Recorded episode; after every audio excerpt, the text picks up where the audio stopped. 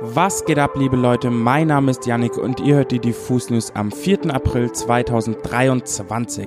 Heute mit Micha und meiner Wenigkeit.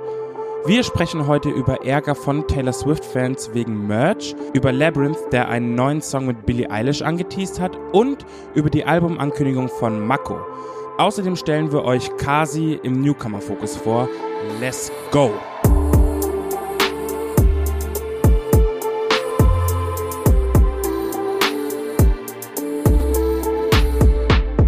Ich habe gute Neuigkeiten für alle Fans von newschooligem Deutschrap. Denn Mako hat gestern Abend sein neuestes Album Lieb mich oder lass es Part 1 angekündigt. Damit hält der Bolo Boys Headhunt Show seinen Output auf jeden Fall hoch, nachdem er ja schon seit 2020 jedes Jahr mindestens ein Projekt gedroppt hat. Zuletzt war das 2022 Pass dich nie an, pass auf dich auf. Ein überraschender Indie-Ausflug, der Mako aber erstaunlich gut stand. Aber so richtig ging es ja eigentlich erst danach ab. Genau genommen im letzten August. Ich erinnere mich nämlich noch gut daran, dass ich da gerade auf dem Splash war und dann auf einmal bei glühender Hitze einen Artikel zusammenhacken musste, weil Mako und Mixu McCloud mit Nachts wach einfach mal so aus dem Nichts den Sommerhit des Jahres gedroppt haben. Das war eine gute Zeit auf jeden Fall. Ja, und seitdem schaut auf einmal die komplette Rap-Szene auf Mako und seine nächsten Moves. Aber der lässt die Sache ganz entspannt angehen und bleibt eben bei seinem laid-back, verträumten Trap-Style, den er komplett auf seine eigenen Bedingungen fährt, unabhängig davon, was die Industrie von ihm möchte. Ob sich das auch auf seinem neuen Album fortsetzt, das zeigt sich dann am 26.05. Da erscheint nämlich Lieb mich oder lass es Part 1. Der Name kommt euch vielleicht auch so ein bisschen bekannt vor. Mako hat ja schon zwei Tapes, die auf den Namen Leb es oder lass es hören. Auf Instagram heißt er wiederum Mako hat dich lieb.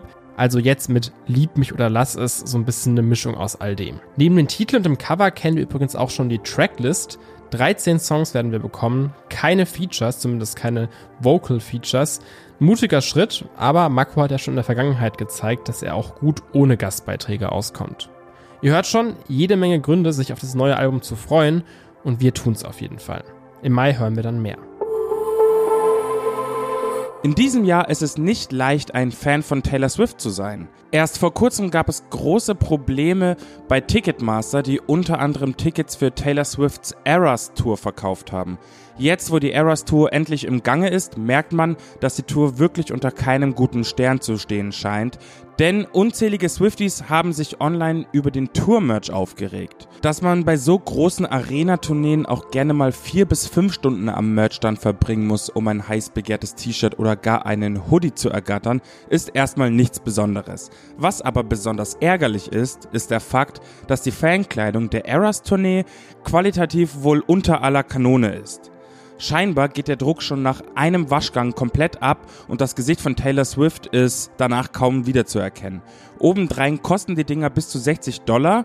Dementsprechend verarscht kamen sich einige Swifties vor. Ein Fan hat auf Twitter einen Sammelthread gestartet, um Awareness für das bestehende Problem zu schaffen. Und was soll ich euch sagen? Es geht ziemlich wild unter diesem Online-Beitrag ab. Die Kritik war tatsächlich so vehement, dass Merch-VerkäuferInnen inzwischen vor Ort vor der mangelnden Qualität warnen. Der Online-Shop von Taylor Swift macht da etwas ganz ähnliches, allerdings könnte man sich hier als Fan schon wieder aufregen. Dort heißt es nämlich, dass dieser Look gewollt sein soll und im gleichen Text erinnert man dann sogar nochmal daran, dass bei den Tour-Merch-Artikeln bitte auf korrekte Waschung geachtet werden soll. Blöd nur, dass das Ergebnis auch bei übervorsichtiger Handwäsche mit kaltem Wasser nicht sonderlich anders ist. Billig produziert bleibt nun mal billig produziert. Immerhin bietet das Team von Taylor Swift einen Umtausch an, also ist das Problem zumindest schon mal angekommen bei Team Taylor Swift. Bisher ist aber noch ziemlich undurchsichtig, wie das abläuft, aber generell kann man sagen, das ist ein ziemlich schwacher Trost und mit noch mehr Stress und Ärger für loyale Fans verbunden. Alles in allem ein riesengroßes L für Taylor Swift. Ich darf mal wieder eine kleine Newcomer-Empfehlung aussprechen und die geht heute an Kasi. Der Newcomer veröffentlicht erst seit dem letzten Jahr seine Musik. Fünf Songs sind bisher in dieser Zeit erschienen und trotzdem hören ihm auf Spotify schon 234.000 Menschen zu. Hut ab, das ist schon mal eine Leistung. Ursprünglich kommt Kasi übrigens aus Frankfurt am Main. Dort wurde er zu Beginn des Jahrtausends geboren und hat schon sehr früh verschiedenste musikalische Einflüsse gesammelt. Von seinem Vater zum Beispiel kriegt er alles zwischen Indie, Rock und Punk-Sound zu hören. Zu Hause laufen Bands wie Wir sind Helden und Blink-182. Als Teenager hört Kasi dann zum ersten Mal Peter Fox Soloalbum Stadtaffe und stolpert so Hals über Kopf in die Welt des Deutschrap. Mit eigener Musik geht's dann für Kasi erst so richtig los, als er für sein Studium nach Freiburg zieht. Hier freundet er sich schnell mit dem Produzenten Antonius an und seitdem machen die beiden eben eigene Musik. Erstmal auf Soundcloud und seit letztem Jahr dann auch so richtig auf Spotify und Co. Dort seid ihr vielleicht auch schon über seinen Song Vielleicht in einem Jahr gestolpert. Der hat sich über die letzten Monate zu einem veritablen Hit gemausert. Musikalisch klingt es ein bisschen nach dem Emo-Pop-Punk von Kevin, mit dem ist Kasi auch gut befreundet, aber auch der Sound von Ennio oder Edwin Rosen klingt ab und zu mal so ein bisschen durch. Der Rest der Szene hat Kasi auf jeden Fall schon auf dem Schirm. In naher Zukunft sind zum Beispiel Support-Shows für Zimmer 90, für Bruckner oder auch für Uberninho geplant. Bisher lässt sich schon mal sagen, dass Kasi sich mit diesem Emo, Pop, Punk, Wave Sound und allem dazwischen noch sehr nah am Zeitgeist bewegt und damit eben auch bemerkenswerte Erfolge feiert. Umso spannender wird es dann, wenn dieser Typ sich mal so richtig gefunden hat und weiß, wo es für ihn hingehen soll. Wir haben auf jeden Fall ein Auge drauf.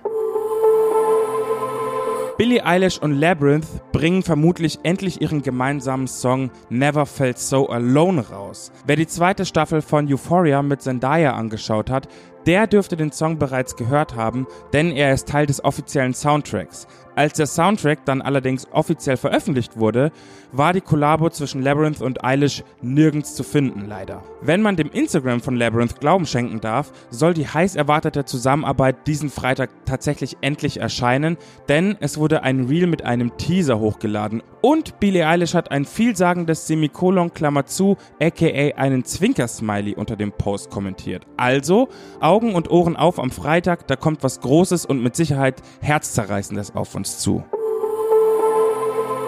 Damit war es das mit den heutigen Diffus News am Dienstag, den 4. April und damit auch mit den letzten Diffus News vor Ostern. Denn am Freitag setzen wir dann erstmal einmal aus und hören uns dementsprechend dann erst wieder am nächsten Dienstag. Aber bis dahin lassen wir euch nicht ganz allein. Morgen gibt es nochmal eine Folge Top 5 auf unserem YouTube-Kanal und zwar mit der lieben Verifiziert. Und auch über das Wochenende und die Osterfeiertage dürft ihr euch das ein oder andere Video auf unserem Kanal erwarten.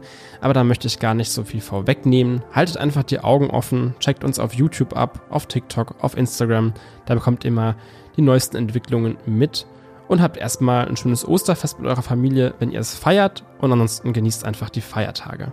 Bis Dienstag.